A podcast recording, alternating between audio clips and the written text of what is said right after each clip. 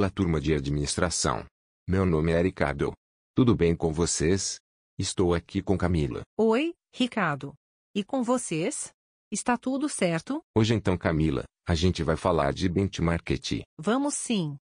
Estou aqui para compartilhar com todos o que benchmarking e como isso pode ajudar a dar um empurrãozinho a mais para a sua empresa crescer ou a que você está trabalhando. Vamos lá. Então Camilo, o que é benchmarking? Benchmarking é um processo gerencial e, portanto, repetitivo e contínuo que requer um planejamento adequado e uma execução estruturada para obter e incorporar as melhores práticas e os melhores desempenhos existentes dentro e fora do mercado da organização. Legal saber o que é benchmarking. E como implantar o benchmarking na minha empresa. Para implantar o benchmarking é gerado os benefícios destacados, três aspectos são fundamentais para o sucesso do benchmarking na organização. Primeiramente, é importante que haja o compromisso e o comprometimento. O segundo aspecto importante é implantar uma metodologia e um procedimento que definam as regras e a sequência de atividades necessárias para a realização.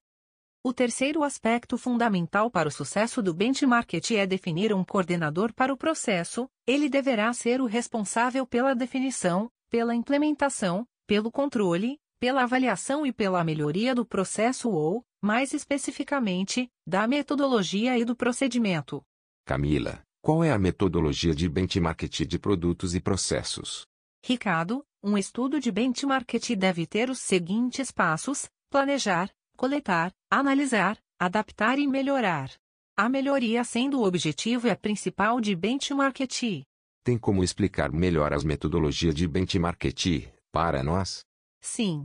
Descrever as metodologias de benchmarking de produtos e processos que são 15 vamos lá então. A primeira é definir o objetivo, isso que dizer. Prioridades estratégicas novas necessidades das partes interessadas ou necessidades não atendidas. Oportunidades de melhoria decorrentes de avaliações da gestão. Não conformidades identificadas em auditorias internas e externas. Problemas de competitividade. Desempenho dos processos. A segunda é entender o objeto de estudo. Conhecer e entender o objeto de estudo, contextualizando e documentando suas características mais importantes, como, por exemplo, seus procedimentos, condições de operação, fatores humanos e culturais, problemas existentes, fatores de comparabilidade e resultados. Terceira, selecionar organizações de referências. As seguintes fontes específicas de informação podem ser utilizadas para identificar organizações de referência e a presença dos atributos escolhidos. Comunidade de Boas Práticas da FNQ. Grupos de benchmarking. Associações ou federações de negócio. Revistas, jornais e publicações especializados. Bases de dados públicas. Relatórios anuais e balanços financeiros. Congressos, seminários, feiras e exposições. Clientes e fornecedores. Consultores. Na quarta é selecionar organizações de referências. Uma relação de enfoques que podem ser usados para coletar as informações das organizações de referência. Identificação de organizações de referência, monitoramento informal, leitura de jornais, revistas, TV, conferências e feitas. Informações internas, estudos, relatórios, análises e indicações.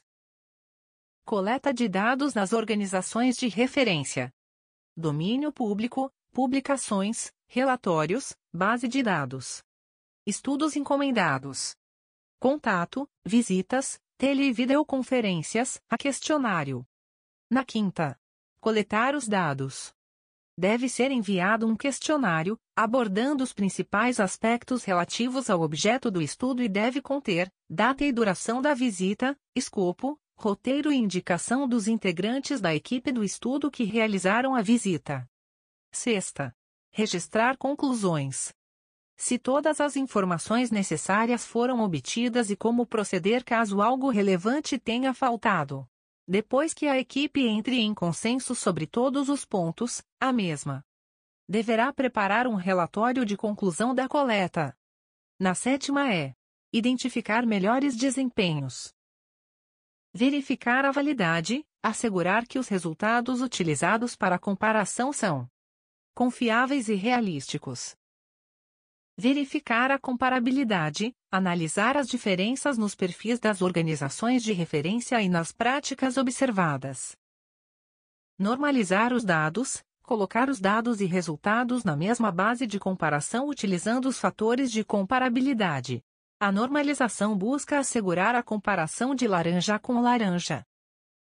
Entender os resultados, interpretar os resultados para ter uma visão segura do desempenho das organizações de referência. Oitava. Determinar melhores práticas. Deve ser feita mesmo quando não existam resultados que comprovem sua eficácia e sua eficiência. Nesse caso, as evidências qualitativas obtidas na coleta devem ser analisadas e utilizadas para identificá-los. Recomenda-se fazer uma análise individual para cada organização de referência imediatamente após a coleta. Nono.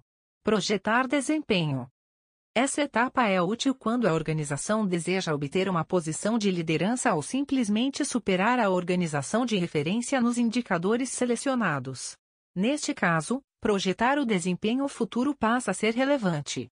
Na décima posição está adequar melhores práticas. Na parte do princípio de que não existem duas organizações idênticas, mesmo tendo atividades similares, e que os métodos de uma não são diretamente transferíveis para a outra. Eventualmente, a adaptação das práticas pode não ser possível ou viável, e para se obter resultado desejado, mudanças na organização serão necessárias como, por exemplo, alterar a estrutura organizacional. Décima primeira.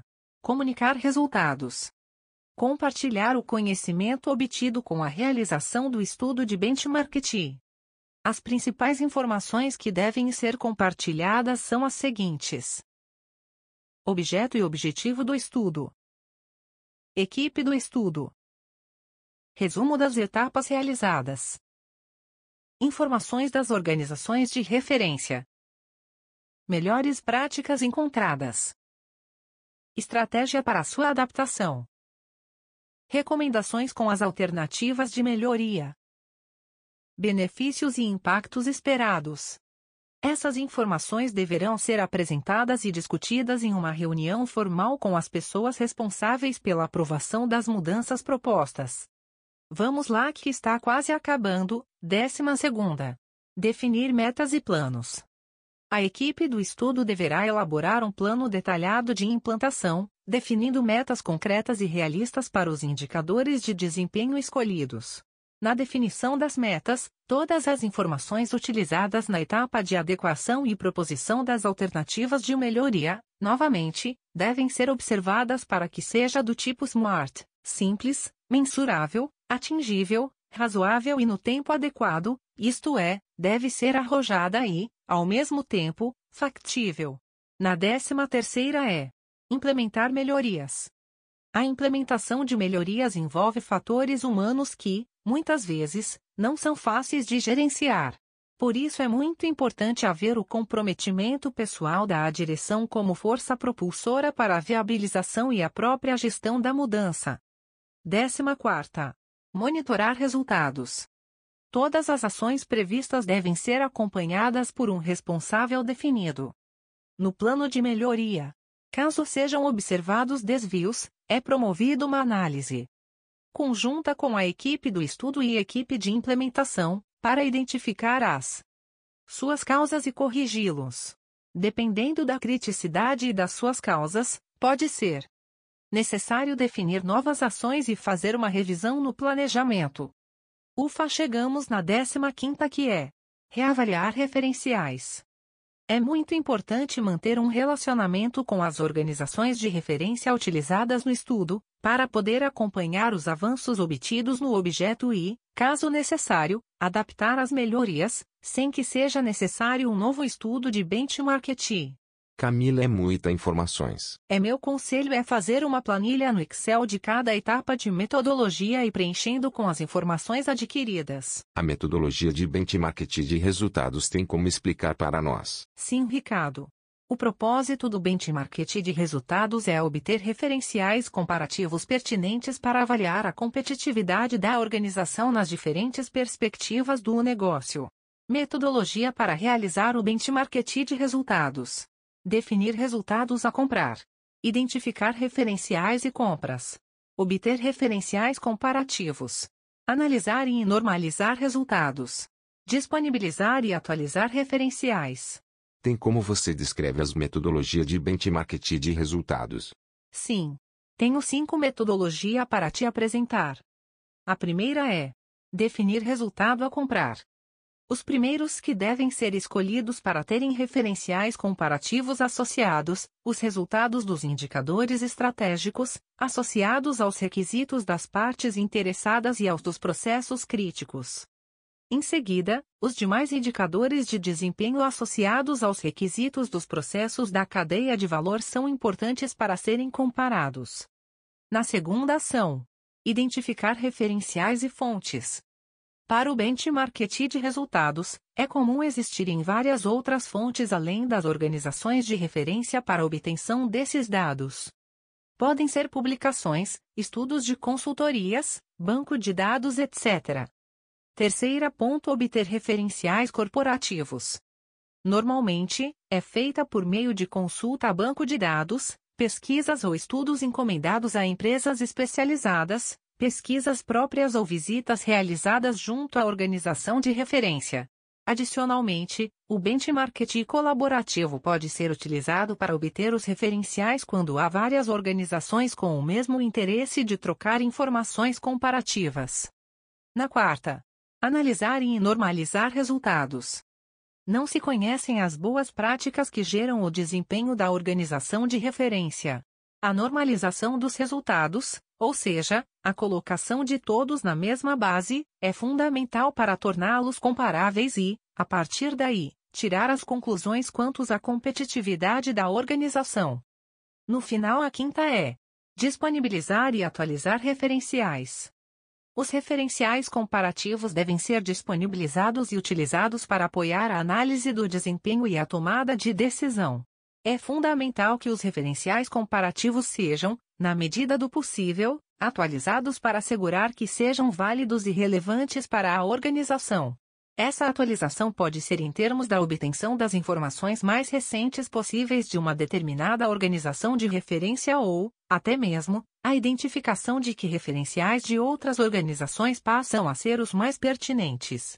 É o mesmo conselho fazer uma planilha no céu de cada etapa de metodologia e preenchendo com as informações adquiridas. Sim. Camila, tem como você explica o que é código de conduta de benchmarking? Sim. Como o benchmarking envolve troca de informações entre organizações, sendo muitas delas confidenciais, a necessidade de se manter uma conduta ética na realização dos estudos, mantendo o profissionalismo, a transparência e a eficácia. Com esse propósito, a International Benchmarking Clearing House, a serviço da APQC criou um código de conduta composto de oito princípios: princípio da legalidade, princípio da troca, princípio da confidencialidade, princípio do uso, princípio do contato, princípio da preparação, princípio da conclusão, Princípio da compreensão e ação. Finalizando a nossa conversa, quais são os fatores críticos para o sucesso do benchmarking? Aí que pena que está acabando, mas vamos lá. Os principais fatores críticos para o sucesso do benchmarking: comprometimento da direção, disposição em aprender com outras organizações e mudar, entender claramente o conceito de benchmarking e aplicar os seus princípios, tratar o benchmarking como processo e não como programa, existência de coordenação e gestão do processo de benchmarking. Selecionar resultados e processos relevantes para fazer o benchmarking. Estudar as práticas que levam ao desempenho superior e não somente aos resultados. Entender muito bem o processo a ser comparado antes de iniciar o benchmarking. Montar uma equipe adequada para os estudos comparativos. Selecionar adequadamente as organizações de referência com base em critérios. Analisar as informações obtidas e identificar as melhores práticas e os melhores desempenhos. Adaptar as melhores práticas à realidade da organização. Implementar o plano de melhoria para a incorporação das melhores práticas. Atualizar periodicamente os referenciais comparativos. Obrigado Camila de nos esclarecer um pouco o que é benchmarking. O prazer foi meu Ricardo. Obrigada a todos.